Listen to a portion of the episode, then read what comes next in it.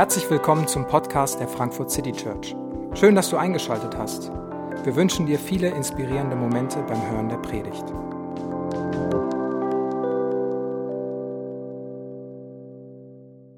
Hallo und guten Abend. Mein Name ist David. Ich bin auch einer der Pastoren hier und äh, auch von mir nochmal frohes neues Jahr. Herzlich willkommen zum ersten Abendgottesdienst dieses Jahr. Ähm, ich weiß nicht, wie dein Jahr gestartet ist, ob gut oder hektisch oder langsam oder schnell.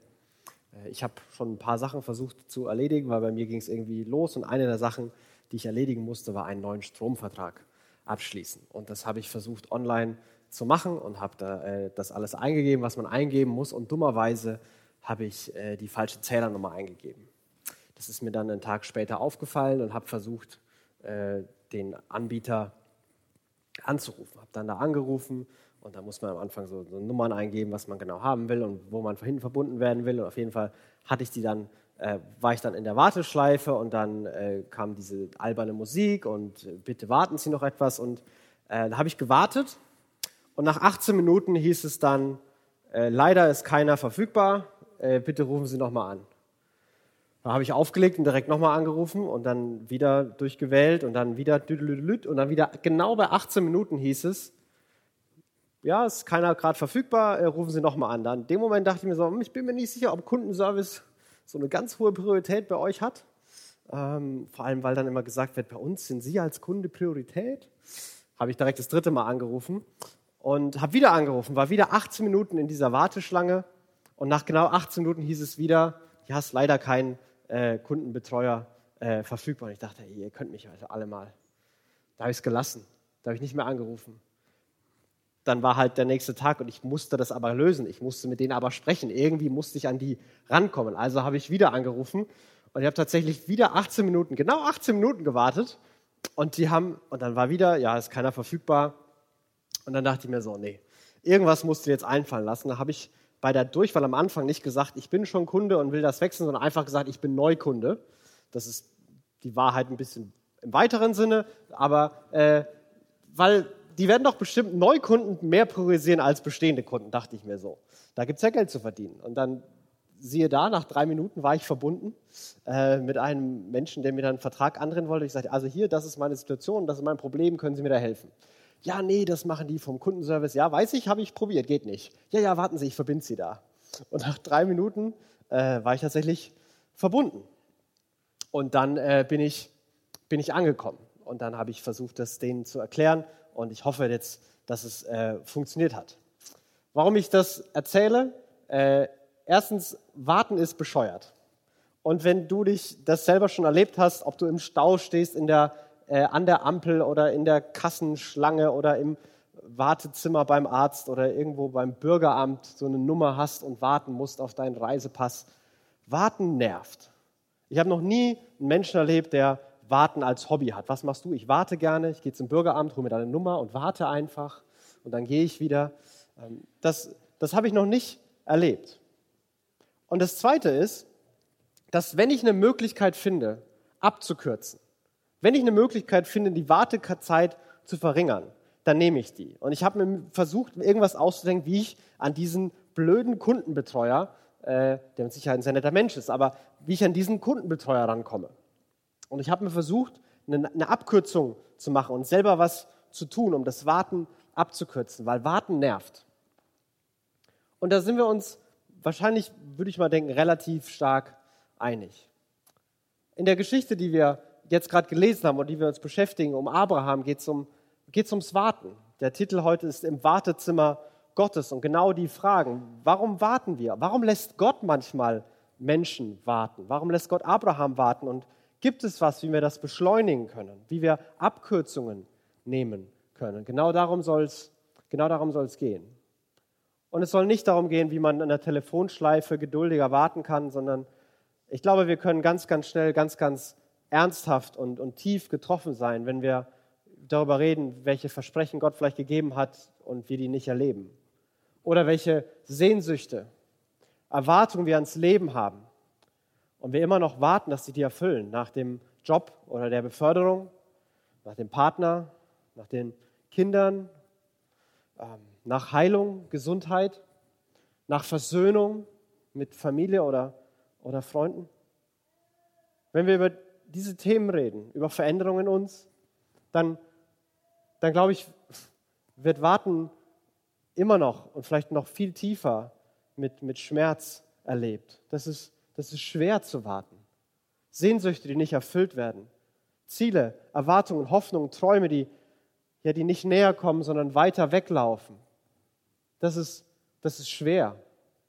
Das ist wirklich schwer zu ertragen. Und Gott geht mit Abraham in genau so eine Story und so eine Geschichte rein. Letzte Woche haben wir die Geschichte ge gelesen, wie Gott Abraham beruft, wie Gott zu, zu ihm hingeht und sagt, geh in ein Land, das ich dir zeigen werde. Ich werde dich zu, einer, zu einem großen Volk machen. Und Gott sagt das zu einem Mann, der 75 Jahre alt ist und keine Kinder hat. Zudem sagt er übrigens, du, aus dir mache ich ein großes Volk. Und mit 75 ist genau der richtige Zeitpunkt, nochmal in ein fremdes Land zu gehen und alles stehen und liegen zu lassen, deine ganze Familie hinter dir zu lassen. Gewagter Plan, aber Abraham geht darauf ein. Den Text, den wir gerade gelesen haben, der beginnt mit den Worten, Abraham war 99 Jahre alt. Das sind 24 Jahre später. 24.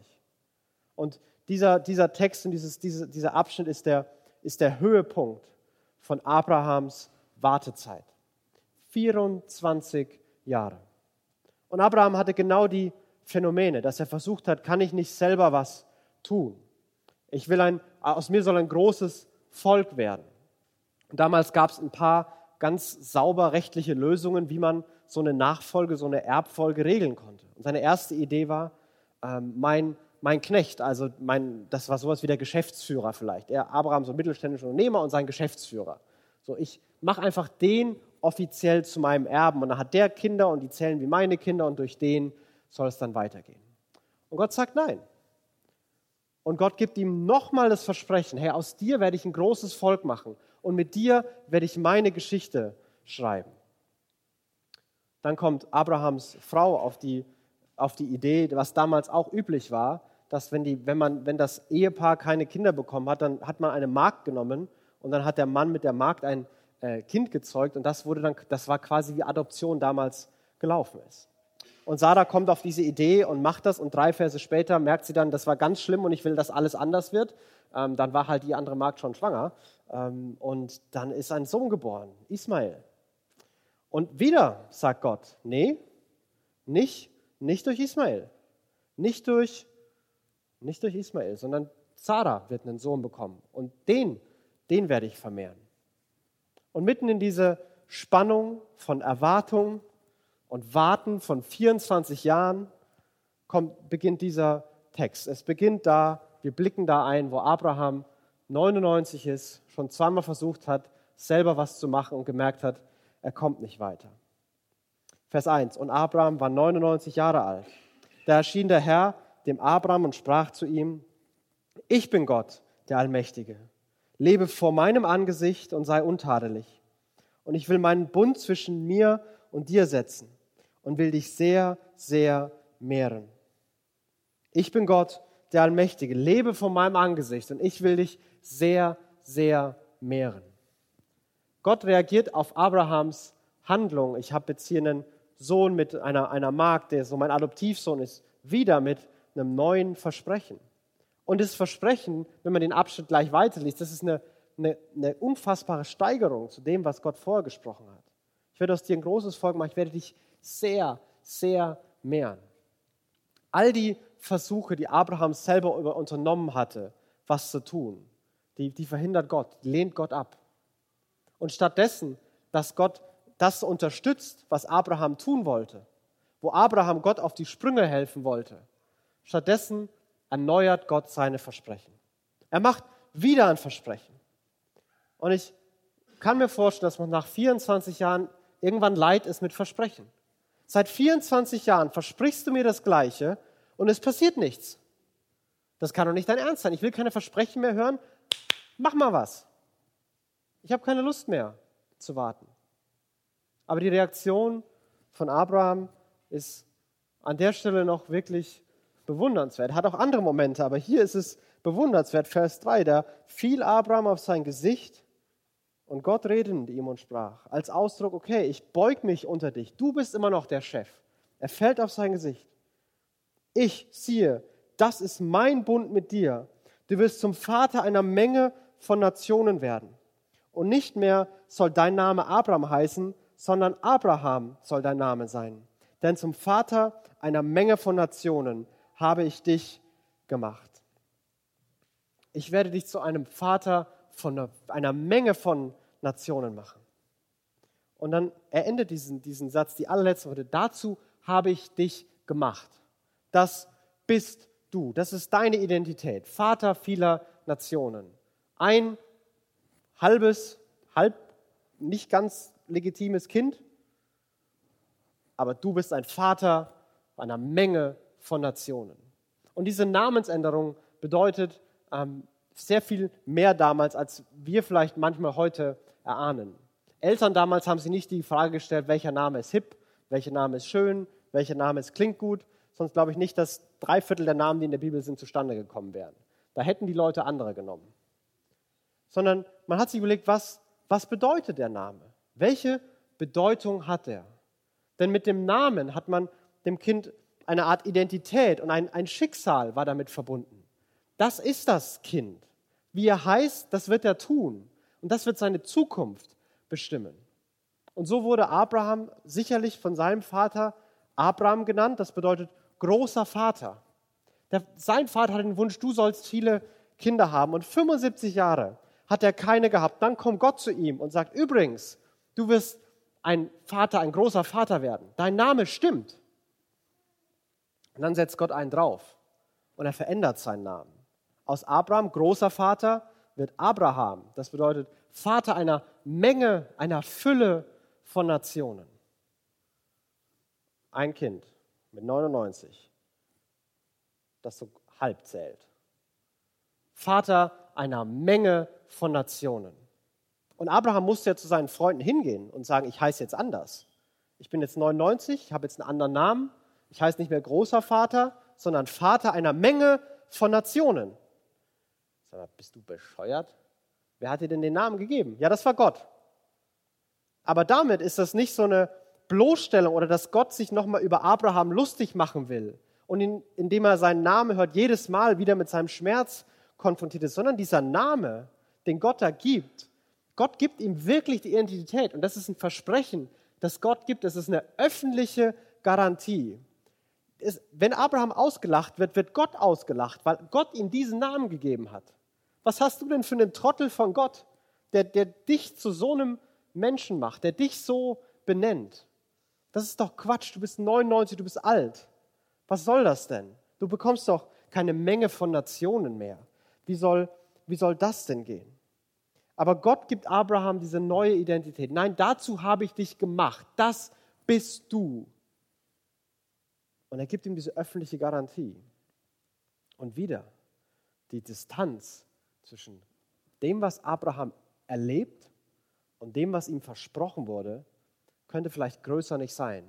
Ja, Gott steigert diese Differenz. Er macht die, die Spannung, macht er größer. Die Diskrepanz wird größer durch das, was Gott hier tut. Größere Versprechen machen das Problem, das Abraham vielleicht erlebt, noch, noch größer. Und diese ganze ganzen Kapitel, diese ganzen 24 Jahre, in denen Abraham wartet, die machen ein paar Dinge klar. Und das erste ist, Gott erfüllt seine Versprechen. Er braucht dabei keine Hilfe. Jedes Mal tut Abraham was, aber es ist wie auf der Stelle treten. Es passiert nichts. Immer dann, wenn Gott etwas sagt, wenn Gott etwas tut, dann ist es so, als würde eine Seite umgeblättert werden und ein neuer Schritt, ein neuer Abschnitt, ein neues Kapitel beginnt. Abraham kann machen, was er will. Gott sagt dann, ich erfülle meine Versprechen, wann ich will und wie ich will. Ich brauche keine, keine Hilfe dabei. Und zum einen macht es die Spannung groß, weil ich will doch was machen. Ich, ich habe keine Lust mehr zu warten. Lass mich was tun. Und zum anderen nimmt es aber auch die Verantwortung. Ey, Gott erfüllt seine Versprechen. Ich kann ja nicht ein Vater von vielen Nationen werden mit 99. Wie soll das denn gehen? Aber Gott wird das machen. Gott erfüllt seine Versprechen und braucht nicht unsere Hilfe. Gott vergrößert die Spannung zwischen dem Versprechen und der Realität, teilweise ganz bewusst. Und Abraham ist aufgefordert zu warten. 24 Jahre lang ist Abraham aufgefordert zu warten.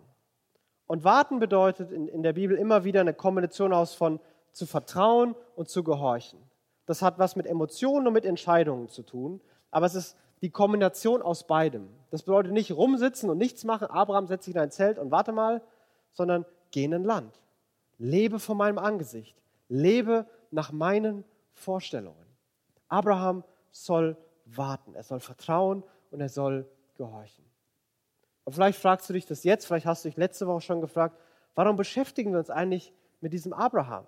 Das ist, ein, das ist die Geschichte ist 1800 Jahre vor Christus passiert oder erzählt worden. Die ist 4000 Jahre alt. Was, was, was wollen wir denn damit? Das hat doch mit mir nichts zu tun. Und wenn es bei allem bisher bleiben würde, vielleicht. Aber die nächsten Kapitel, die zeigen, was für, einen, was für eine Perspektive Gott mit seinen Versprechen an diesen Abraham hat, warum er das macht. Und in den Versen 6 bis 8 will ich versuchen zu zeigen, dass die Geschichte Abrahams ist der Startschuss für Gottes Heilsgeschichte mit der Welt. Für Gottes Rettungsgeschichte, für Gottes Agenda zu sagen, ich bringe diese Welt in Ordnung. Ich werde für Frieden sorgen, für Gerechtigkeit. Ich werde wiederherstellen, was zerbrochen und kaputt ist. Ich werde diese Welt in Ordnung bringen. Ich werde sie retten. Ich werde sie heil machen. Seine Heilsgeschichte beginnt hier. Und ich will das an drei Stellen versuchen zu zeigen. Gleich im die erste Satz in Vers 6. Und ich werde dich sehr, sehr fruchtbar machen, sagt Gott. Diese Formulierung, sehr fruchtbar machen oder fruchtbar sein, ist bisher zweimal gefallen. Also wenn du die Bibel von Anfang an lesen würdest und die ersten 17 Kapitel gelesen hättest von 1. Mose, wäre es zweimal gesagt worden. Einmal bei Adam und Eva, seid fruchtbar und mehret euch. Gott gibt den Befehl, sie sollen fruchtbar sein. Dann bei Noah, Noah, sei fruchtbar und füll die Erde und mehre dich. Und hier auf einmal verändert sich was. Gott ist nicht mehr der, der aus der Distanz zuschaut und sagt, hey, füllt mal die Erde mit Menschen und macht es so, wie ich das will, sondern er sagt, ich mache dich fruchtbar. Ich bin involviert. Ich werde dafür sorgen, dass die Erde voll wird mit Menschen, die, die, sich mit, die mit mir was zu tun haben wollen, die in, in meinem Ebenbild geschaffen sind. Das Zweite ist, dass er sagt, durch alle ihre Generationen einen, einen ewigen Bund und später nochmal das Land zum ewigen Besitz. Ewig ist ein wirklich großes Wort. Das bedeutet für immer. Kein Ende. Also es muss Leute geben, für die das heute noch gilt, wenn es wirklich ewig ist. Weil es hat, hört nicht auf. Es hat kein Ende. Und was kein Ende hat, was Gottes Ziel mit dem Ganzen ist, auch wieder sagt er das zweimal, und die, um dir Gott zu sein und deine Nachkommen nach dir. Oder ganz zum Schluss die letzten Worte, und ich werde ihnen Gott sein. Und ich werde ihnen Gott sein. Gottes Ziel mit all dem, warum er die Menschen, warum er Abraham fruchtbar machen will und mehren will, warum er einen ewigen Bund mit ihm schließen will, hat mit diesem letzten Satz zu tun. Ich will ihnen Gott sein. Und ich will mit diesen Menschen in einer Beziehung stehen. Ich will mit diesen Menschen Gemeinschaft haben. Ich will involviert sein. Ich will mit ihnen etwas zu tun haben. Ich will dabei sein. Und Gott macht dieses Versprechen unfassbar groß. Und er bläht es auf, bis in, dass es bis in die heutige Zeit, bis in die Gegenwart hinein reicht. Und Abraham ist aufgefordert zu vertrauen und zu warten. Aber lohnt sich das? Wenn man Abraham gefragt hätte, diese 24 Jahre oder wenn du später noch guckst auf dein Leben zurück, lohnt sich das? Lohnt sich das, Abraham, was du da gemacht hast? Und ich glaube, es gibt zwei Dinge, warum es sich lohnt und die Abraham selbst erlebt hat, aber zum Teil noch gar nicht erahnen konnte. Und das Erste, warum sich Warten lohnt, das ist vielleicht so offensichtlich, dass wir es übersehen, aber warum sich Warten lohnt, ja, weil Gott seine Versprechen erfüllt weil Gott es tatsächlich macht. Also wenn, wenn du, keine Ahnung, du bist im Restaurant und, und wartest länger, als du warten wolltest, dann kommt das Essen und du steckst deine Gabel rein und, und isst es und denkst dir, boah, da hat sich das Warten aber gelohnt. Ja, warum sagst du das? Ja, weil das Ergebnis so der Hammer ist, dass du Warten gerne auf dich nimmst. Es gibt manchmal, wenn man Konzerttickets kauft, gibt es Schlangen vor den Schaltern, dass man in der Nacht schon campen muss, dass man ja ein Konzertticket bekommt und man sitzt Tage vorm Computer und drückt äh, Refresh, Refresh, Refresh. Hauptsache, man bekommt da rein und warten lohnt sich, wenn das Ergebnis stimmt. Gott hat Abraham versprochen, ich werde dich zu einer großen, zum großen Volk machen, ja, zu einem Vater einer Menge von Nationen. Die Geschichte ist 4000 Jahre alt. 4000 Jahre später sagen über 4 Milliarden Menschen, das ist mehr als die Hälfte der Menschheit, dass sie sich auf Abraham berufen. Alle Christen, alle Juden und alle Muslime sagen, dass Abraham ihr Stammvater ist. Alle Muslime über Ismael, alle Juden und Christen über Isaac. 4000 Jahre später ist mehr als die Hälfte der Welt, würde sagen, wir haben den gleichen Vorfahren, den gleichen Stammvater, Abraham. Ist es nicht verrückt? In dieser Zeit damals gab es viele berühmte Menschen. Abraham war keiner davon. Kein Mensch kennt heute irgendeinen der größten hethitischen oder ägyptischen Könige. Aber Abraham ist in der ganzen Welt bekannt. Gott hat seinen Namen wirklich groß gemacht. Und in ihm soll die ganze Welt gesegnet werden. Ja, ich will ihnen Gott sein. 2000 Jahre nach Abraham wird ein Mann vorgestellt mit dem Namen, er ist der Sohn Abrahams. Er heißt Jesus. Und er ist Gott mit uns. Ich will ihnen Gott sein. Ich will so sehr Gott sein, dass ich auf diese Erde komme, Mensch werde, bei euch wohne, mit euch lebe. Ich will euch Gott sein. Ich überbrücke die Distanz, ich komme zu euch, ich lebe mit euch, weil ich euer Gott sein will. Ja, und ich nehme das auf mich. Ich nehme auf mich, was uns trennen könnte. Ich halte meine Versprechen. Koste es, was es wolle. Und es hat sein Leben gekostet und den Tod am Kreuz gekostet, aber ich halte meine Versprechen. Ich erfülle die.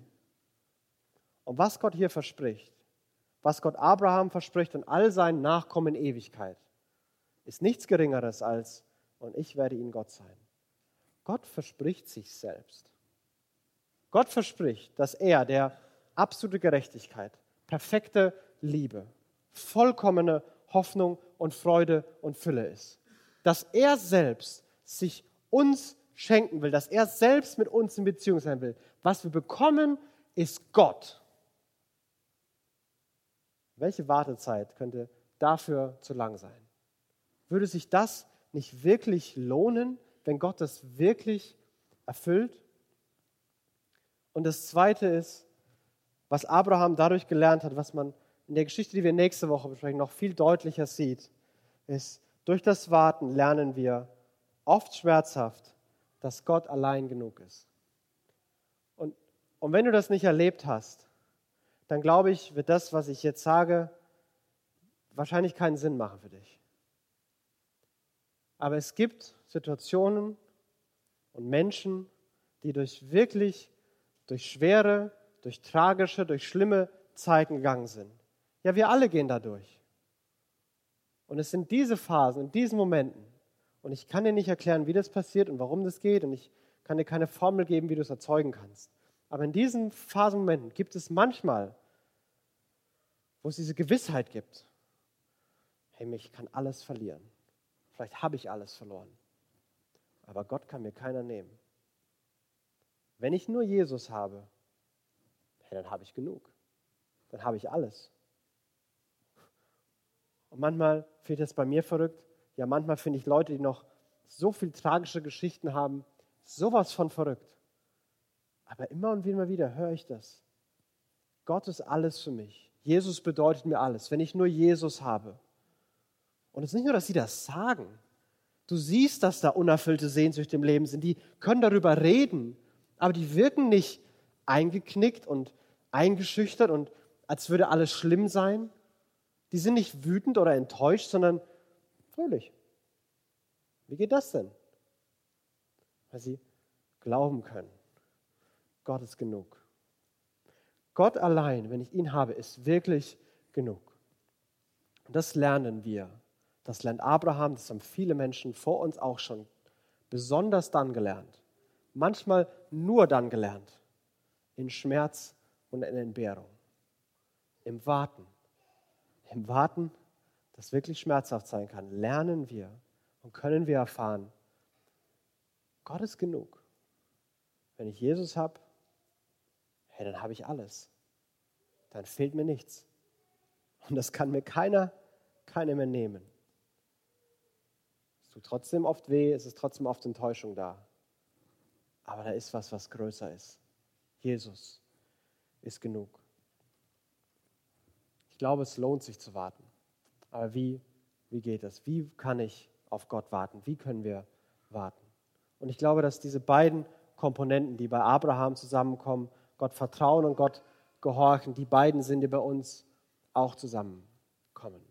Wie können wir auf Gott warten? Ich versuche Gott zu vertrauen, weil Jesus mir zeigt, dass Gott es gut meint. Ich hatte bei diesem Satz, bevor, meine erste Formulierung war, ich vertraue Gott, weil Jesus mir zeigt, dass Gott es gut meint. Ich habe gemerkt, das, das kann ich nicht schreiben. Das würde ich gerne schreiben, aber die Wahrheit ist, ich versuche Gott zu vertrauen. Ich versuche Gott wirklich zu vertrauen. Aber manchmal kann ich es nicht. Manchmal schaffe ich es nicht. Manchmal ist das zu viel für mich. Manchmal ist die Realität zu groß und ich verliere Gott aus dem Blick und ich kann das nicht mehr.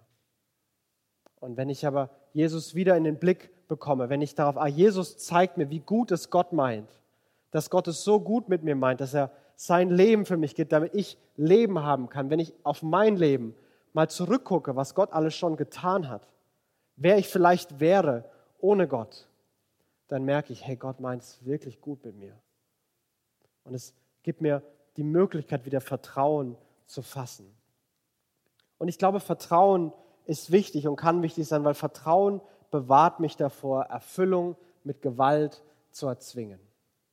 Vertrauen bewahrt mich der Erfüllung mit Gewalt zu erzwingen. Etwas mit Gewalt zu erzwingen ist eigentlich nie eine gute Idee und wahrscheinlich ist es nie eine gute Idee.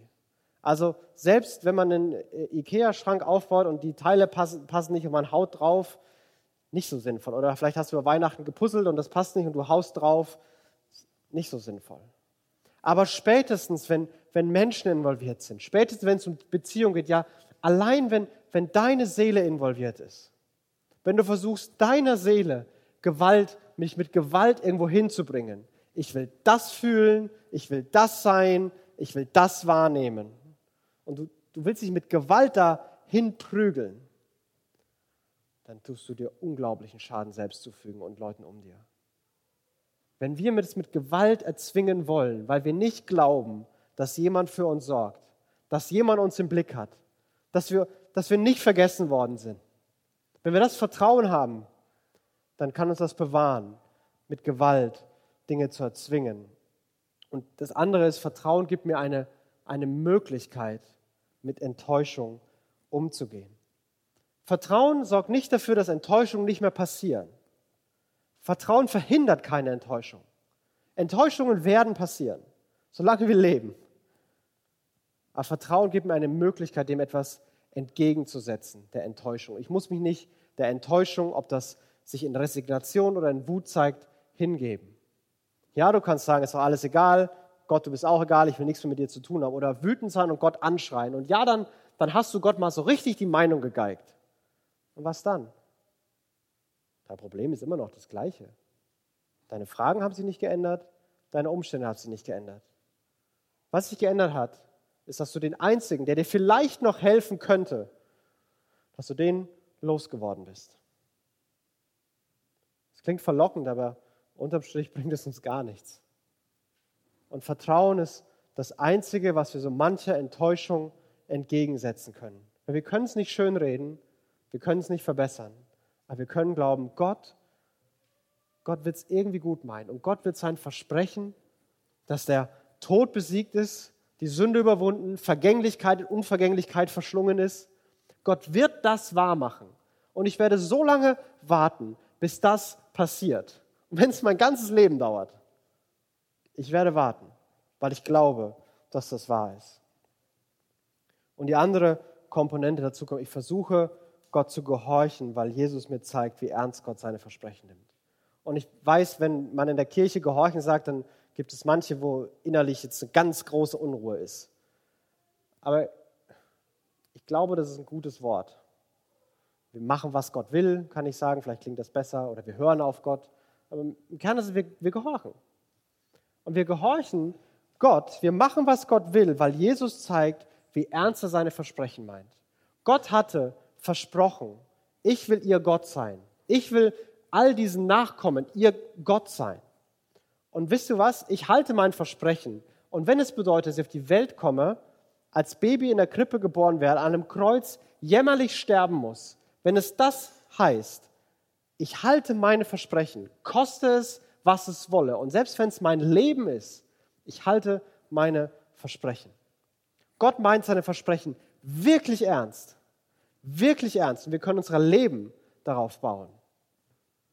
Aber wenn Gott seine Versprechen ernst meint, dann meint er auch seine Gebote ernst. Ich weiß nicht, wo wir die Fähigkeit erlernt haben, dass wir wissen, wenn zwei Bibelverse aufeinander folgen, das Versprechen, der Versprechen-Bibelvers, Gott wird der Vater, der im Verborgenen sieht, wird sich um dich kümmern. Ja, das ist es. Darauf baue ich mein Leben. Gott wird sich um mich kümmern. Wenn einer mit dir verlangt, dass er sein Hemd haben will, dann gib ihm auch noch deine Hose. Ja, das hat Gott nicht so gemeint. Wir sollen generell nette Menschen sein, aber so steht das dann nicht. Wo, wo haben wir das gelernt? Wo haben wir gelernt, dass all die Versprechen, ich sorge für dich, ich kümmere mich um dich, ich bin da für dich, ich beschütze dich, die meint Gott wirklich so. Und da kann ich mein Leben darauf bauen. Aber sei barmherzig, sei großzügig, sei geduldig, red nicht, schlecht, red nicht schlecht, schlaf mit deiner eigenen Frau. Die, die hat Gott nicht so gemeint. Das war nicht so sein Ernst. Wisst ihr ganz ehrlich, ich hätte nicht die ganzen Gebote gegeben, die Gott gegeben hat. Ich mag manche nicht. Aber ich hätte auch nie im Leben die Versprechen gegeben, die Gott gibt. Nie im Leben. Und noch mehr, nie im Leben, nie hätte ich mein Leben für Leute, die ich nicht kenne und die mich nicht kennen, ja, die mich sogar ablehnen und mich nicht mögen, hätte ich für die mein Leben gegeben und wäre an einem Kreuz gestorben. Nie im Leben. Ich mag manche Gottes Gebote nicht und ich hätte die nicht gemacht. Aber ich hätte auch die Versprechen nicht gemacht. Und wenn ich seine Versprechen ernst nehme und glaube, das, was er hier verspricht, das ist gut und das stimmt, da kann ich mein Leben drauf bauen, ja, dann muss ich doch auch glauben, dass das, was er fordert, dass ich da mein Leben drauf bauen kann, dass das gut ist. Jesus sagt bei Gehorsam, meine Gebote gebe ich euch. Warum? Damit eure Freude vollkommen ist. Damit eure Freude vollkommen ist damit es dir gut geht. Und eine dieser konkreten Anwendungen, glaube ich, zeigt sich hier im Warten. Denn manchmal, wenn wir warten, wenn ich erstmal Beförderung, Partner, Kinder, Gesundheit, wenn ich erstmal, dann, was machst du denn bis dahin? Im Keller sitzen und dich selbst bemitleiden? Von einer besseren Zukunft träumen und die Gegenwart an dir vorbeiziehen lassen? Was machst du denn bis dahin? Aber sagen, ich will Gott gehorchen, ich will bewusst tun, was Gott von mir will, das zwingt mich, im Hier und Jetzt zu sein. Gott, was willst du heute von mir, lässt mich im Hier und Jetzt leben. Wir sollen unseren Nächsten lieben. Das hat Jesus gesagt. Liebe deinen Nächsten. Wenn ich mit, dem, mit der Frage aufwache, was bedeutet es, meine Frau, meine Kinder, meine Arbeitskollegen, meine Nachbarn, meine Eltern, meine Schwiegereltern, meine Verwandten, meine Freunde, die Menschen an der Rewe-Kasse, wenn ich die lieben soll, das beschäftigt mich den ganzen Tag. Das lastet mich den ganzen Tag aus. Da habe ich immer was zu tun. Da lebe ich im Hier und Jetzt. Und wisst ihr was? Im Hier und Jetzt leben macht das Leben sinnvoll. Es macht Spaß manchmal. Es fühlt sich gut an. Träume nachjagen, Tagträume haben, in die Zukunft schauen und ach, ach hätte ich doch und wäre ich doch nur das ist auf den ersten Blick vielleicht verlockend. Aber das lässt sie doch frustriert zurück, oder? Und vielleicht sind so altmodische Gedanken wie, ich höre auf Gott, ich mache, was Gott sagt. Gott, was willst du heute von mir? Die Freude und Sinn und Zuversicht in dein Leben zurückbringen können. Gott meint seine Versprechen ernst, also meint er auch seine Gebote ernst. Und dann will ich die auch ernst nehmen. Ich weiß nicht, ob du gerade in der Phase von Warten stehst oder nicht. Ich weiß nicht, ob du die hinter dir hast oder nicht. Ich weiß nicht, ob du sagen kannst. Ich habe erlebt, dass Gott genug für mich ist, selbst in der Dunkelheit. Ich wünsche mir, dass du das erleben kannst. Ich wünsche mir, dass wir mit einer Perspektive leben können. Ich will Gott vertrauen, ich will auf Gott hören. Dass wir warten können, dass wir nicht in dieser Instant-Welt weiterleben, die so schnell vergänglich ist. Und sagen, nein, was gut ist, darauf lohnt sich zu warten. Und auf Gott lohnt es sich zu warten. Und ich vertraue Gott. Und ich höre auf Gott. Und ich will in dieses Leben einsteigen. Das ist manchmal sehr schmerzhaft, manchmal sehr enttäuschend. Aber es lohnt sich wirklich. Es lohnt sich wirklich, Gott zu erleben, dass Gott allein genug ist. Und genau dafür würde ich beten. Himmlischer Vater, du, du siehst, wie es uns gerade geht. Du siehst, welche Versprechen, welche ja, vielleicht auch nur Sehnsüchte und Erwartungen uns gerade hochkommen. Du siehst, wo vielleicht gerade unsere Lebensthemen, die so schmerzen, aufgerissen wurden. Vielleicht fragen wir uns gerade, was soll das? Vielleicht fragen wir uns schon länger, Gott, warum lässt du uns warten? Warum machst du nichts? Hast du uns vergessen, Gott? Wie lange lässt du uns im Stich? Und ich bitte dich, dass du uns heute erinnerst, dass du uns nicht vergessen hast, dass du es immer noch gut meinst und dass in dem Warten, dass du dich selbst als der vorstellen will, der genug ist, der die Erfüllung geben kann, die all die Dinge, auf die wir warten, sie nie geben könnte. Und dass du heute schon hier bei uns bist und dass du heute unser Gott sein willst und dass du heute mit uns Alltag und Beziehung leben möchtest und uns einlädst zu diesem Leben. Gott, ich bete für die von uns, die, die wir immer wieder versucht sind, alles selbst in die Hand zu nehmen, die unter die Arme zu helfen, loszurennen und selber mit dem Kopf durch die Wand zu wollen.